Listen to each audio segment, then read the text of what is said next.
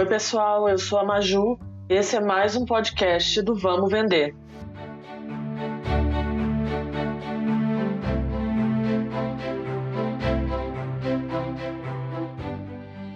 Eu tô aqui hoje para compartilhar um pouco com vocês sobre as experiências que eu tive dos nãos que eu recebi na minha vida profissional. E é muito engraçado falar de não e eu consigo me lembrar desde o início da minha carreira até os dias de hoje, que eu continuo ouvindo não, porque nas minhas empresas nem sempre tudo é um mar de rosas, né? Então eu vou contar para vocês das minhas experiências, da onde veio o meu primeiro não, como eu lidei com ele e algumas dicas que eu acho que é importante para você nessa carreira de vendas e também do empreendedorismo e tudo que você vai fazer na sua vida. Vamos lá? Então, pessoal, os meus nãos, eles vieram desde que eu comecei a trabalhar, sabe? E por incrível que pareça, o meu primeiro não veio do meu pai. Eu trabalhava com a minha família desde os 13 anos, óbvio que aquele trabalho que só quando interessa, mas eu pude eh, aprender muito porque os meus pais sempre foram comerciantes, então meu pai tinha loja agropecuária, minha mãe loja de roupa, depois teve um café, um restaurante, então eu sei desde servir cafezinho até vender ração animal. Isso é muito bom para mim porque me deu uma experiência de vida incrível. E quando eu fui fazer uns 18 anos, falei, pai, olha, eu já tô pronta para ir para sua empresa, é, quero ficar na, no lado administrativo, quero ficar junto com os meus irmãos no escritório. Ele falou assim, não, você não tá preparada ainda. Bom, aquele não para mim caiu como uma bomba. E eu falei, como assim? Se meu pai não quer trabalhar comigo, quem vai querer? Como assim? Hoje eu consigo entender o não estar preparada e eu consegui entender aonde ele quis me levar. Depois desse não, a gente teve várias conversas e a intenção dele sempre foi a melhor. E depois desse não, tiveram vários outros, mas foram menos difíceis.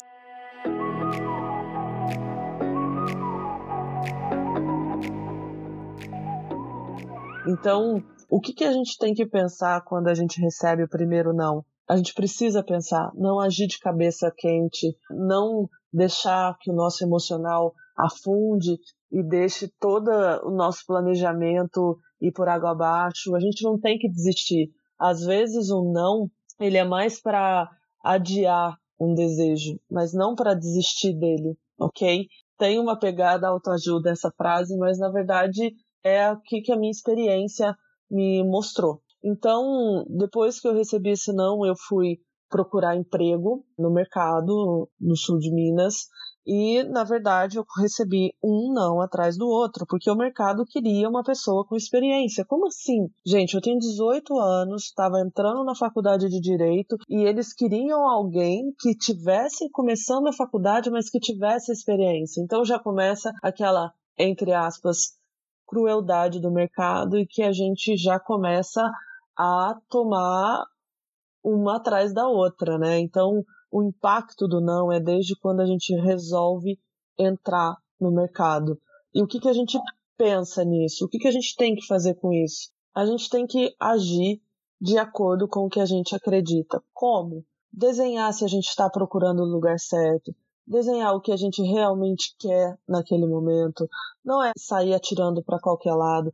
Assim como você atira para qualquer lado na busca do emprego, também tem recrutadores que não são tão bons assim e que te chamam para entrevistas que você não preenche aquele perfil e você só se frustrou mais ainda. Então, nesse passo assim de busca do emprego, do primeiro emprego, que eu diria é: tente buscar pelo menos naquilo que você acha que você se encaixa, que você pode moldar o seu currículo e as suas informações para aquele papel, para aquele cargo e que você acha que você tem alguma coisa a acrescentar. Bater pasta hoje em dia, entregar currículo pessoalmente já foi uma coisa que aconteceu, não acontece mais, pelo menos no meio em que eu estou inserida. Mas se você vai enviar o currículo para uma empresa, tente ao menos moldá-lo para aquilo. Né? Então, eu quero entrar na Vamos Vender porque eu tenho esse histórico e esse histórico agrega. Ao passo que se você for entrar em uma outra empresa, o seu histórico tem que agregar naquele. Isso é uma opinião minha, mas cada um pode seguir o passo que achar melhor. E se você discorda, por favor, me manda um direct no Instagram e vamos conversar, porque eu adoro conhecer outros pontos de vista, ok? Bom, então, depois que eu recebi esse não, eu fui para indicação e é aquele famoso QI que entrou na minha vida. Eu consegui entrar numa empresa de logística, depois entrei na empresa que eu fiquei 13 anos. Então, entra aonde eu quero falar para vocês o não.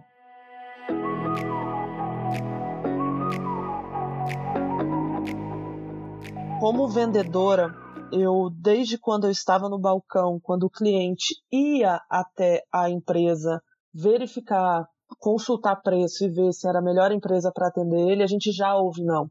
Ou seja, tanto um cliente ativo quanto um cliente passivo, a gente vai ouvir não. Então, como que eu faço? Como que eu me comporto diante desses não? Primeiro, e o mais importante de tudo, porque eu ouvi o não do cliente, tanto ativo quanto receptivo. Por que, que o cliente foi até a minha loja e disse: Não, não vou comprar com você? E não importa o tamanho de seu cargo, tenha em mente o tanto de não que você está recebendo e reporte para o seu gerente direto ou seu supervisor. Porque às vezes a ação que você está sendo colocada ali para fazer não está alinhada com o mercado. Então não adianta eu ficar no balcão vendendo uma coisa a 100 reais se todo mundo vende a 90 ou se todo mundo vende 100 e agrega um frete grátis e agrega uma, uma solução para o cliente ou a, o atendimento é diferenciado. Então, por que está recebendo um monte de não? Vamos analisar os não. E o que eu sempre falo, se você está fechando pouco, é que você está recebendo pouco não. Então, é, tenha em mente que todas as vezes que você recebe um não, você precisa pensar o porquê que você recebeu o não. E não levar de uma forma destrutiva, e não levar de uma forma emocional. Eu sei que é difícil, tem horas que você sabe que você é a solução do problema dos clientes e que, infelizmente, talvez faltou alguma coisa, ele não estava no melhor dia para receber aquela proposta e vice-versa, ok?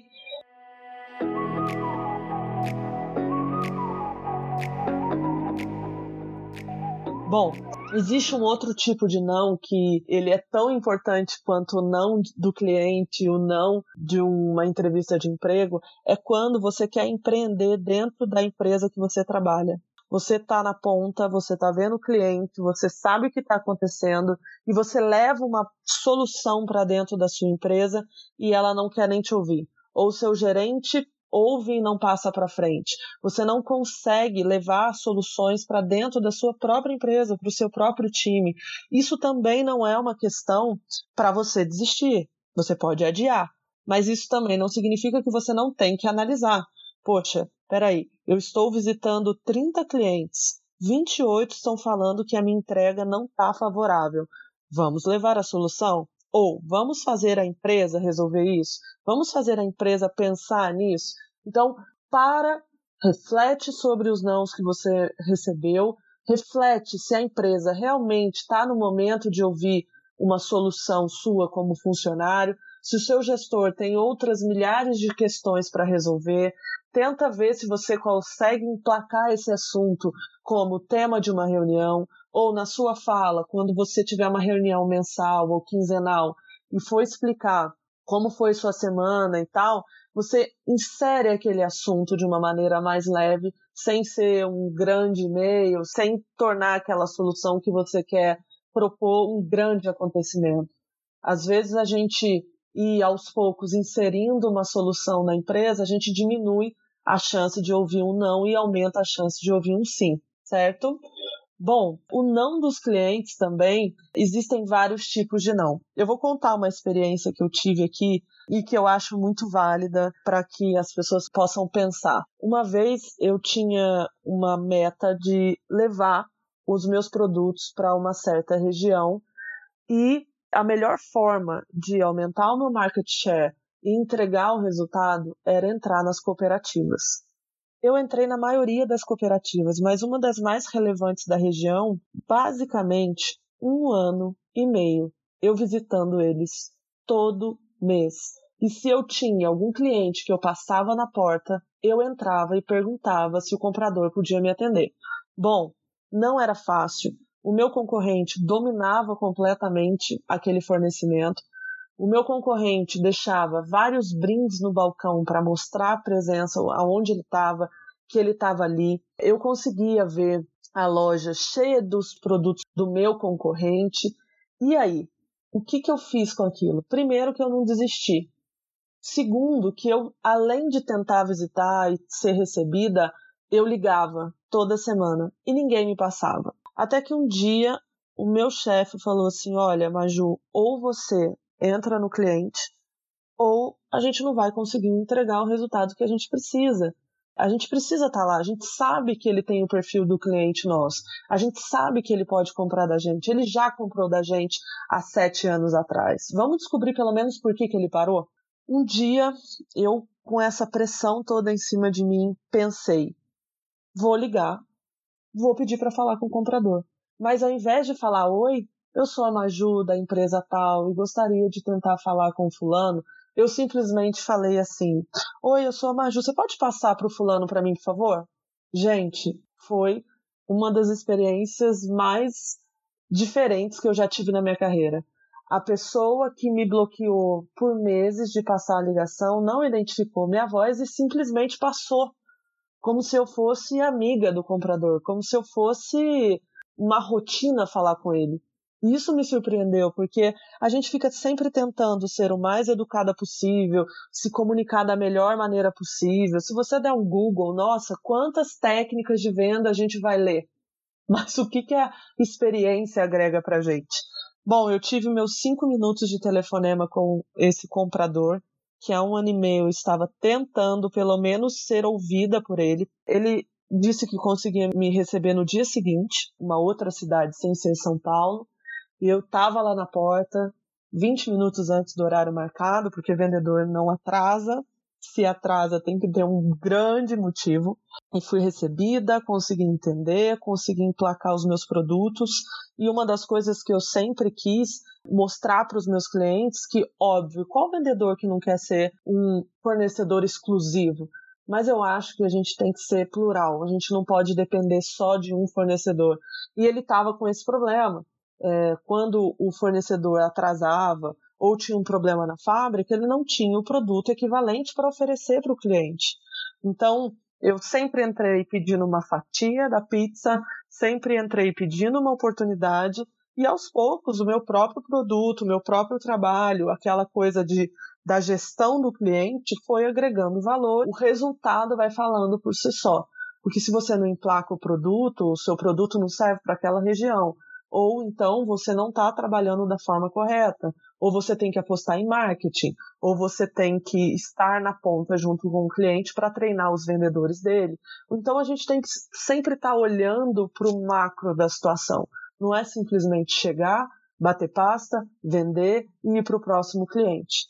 Ok?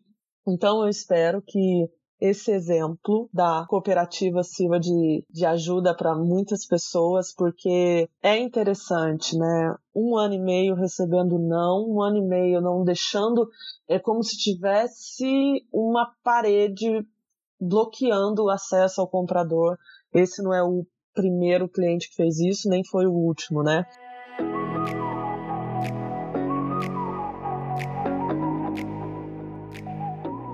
Um outro não que eu trouxe aqui como exemplo é que foi quando eu resolvi empreender no e-commerce. Inclusive tem o e-book do Vamos Vender. Entra no nosso site que lá vai ter mais informações ou no Instagram ou no LinkedIn. E eu fui criar uma loja online e a primeira coisa que eu fiz foi estudar mercado, ver as feiras, estudar o Sebrae, conversar com pessoas do meio, enfim, separei uma verba, separei um tempo e fui dois dias da feira de negócios voltada para esse mercado que eu ia entrar. O que mais me assustou é que muitos ali eram tão empreendedores quanto eu, porém, como eu era pequena, estava começando, ia começar o estoque, ia começar a minha história, muitos, gente, muitos vendedores não quiseram nem me ouvir. Eles simplesmente falavam assim: ah, o preço é esse. Falei, sim, mas eu estou começando uma empresa, eu já tenho CNPJ. É, não, não. É, se você quiser comprar acima de mil, a gente conversa. Fora isso, é, a gente não atende.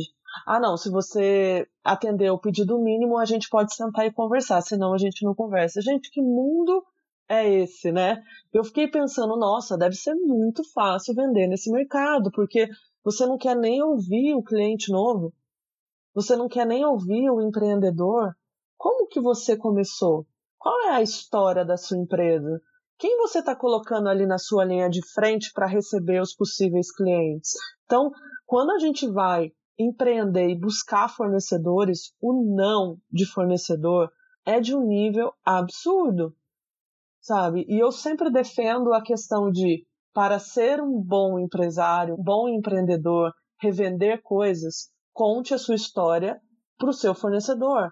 Faça ele lutar junto com você. E nessa correria toda, olha, de uma feira de devia ter umas 200 empresas ali, um resolveu ouvir minha história, um me convidou para conhecer a fábrica. Ela, essa vendedora, me apresentou o dono eu contei minha história para ele, ele me ouviu, ele, ele colocou o preço para mim de quem comprava 10 mil peças e eu ia comprar as primeiras mil para investir no meu, no meu e-commerce. Então, o não, ele tá também na hora que você vai negociar, você vai comprar. E o que a gente tem que fazer? Novamente, a gente tem que ouvir mais nãos para aumentar a nossa chance de sim. E esse fornecedor foi o meu fornecedor até eu vender o meu e-commerce e resolver navegar em outros mares.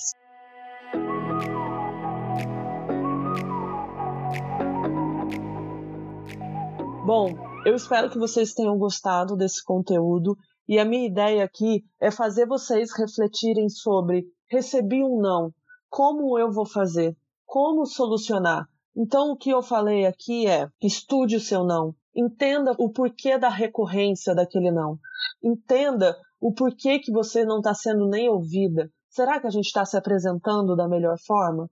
Entenda que um não pode ser a melhor coisa para o seu negócio. Naquele momento, talvez você não daria conta de atender aquele cliente. Entenda que o não ele pode ser só de adiar um desejo, mas não de desistir dele. Entenda que o não ele pode ser um grande trampolim, porque o não me fez conhecer várias outras coisas que se eu tivesse chorado e parado no primeiro não. E o mais engraçado é que uma das minhas empresas hoje, ela conseguiu alavancar por conta da pandemia. Eu, desde outubro, novembro, estava ouvindo muitos nãos, nãos, nãos, e eu comecei a perceber que as pessoas não tinham tempo nem de ler meu e-mail. As pessoas não tinham tempo nem de ouvir a minha ligação, ou de receber, ou de atender. As pessoas não tinham tempo de me receber na empresa. E com a pandemia, as pessoas passaram a ter tempo, as pessoas quiseram ouvir, e quando eu fui ouvida, a minha chance do sim aumentou e eu consegui emplacar vários negócios que estão acontecendo. Então, isso não significa que hoje eu não receba não, tá?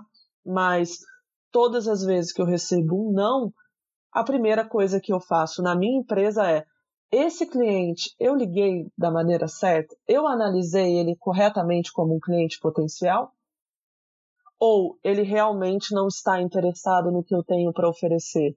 E se ele não está interessado porque eu tenho que a oferecer, é porque então eu tento sempre mapear os nãos e entender eles como um grande estudo de mercado entender eles como uma grande oportunidade para eu evitar o próximo não e aumentar a chance do próximo sim.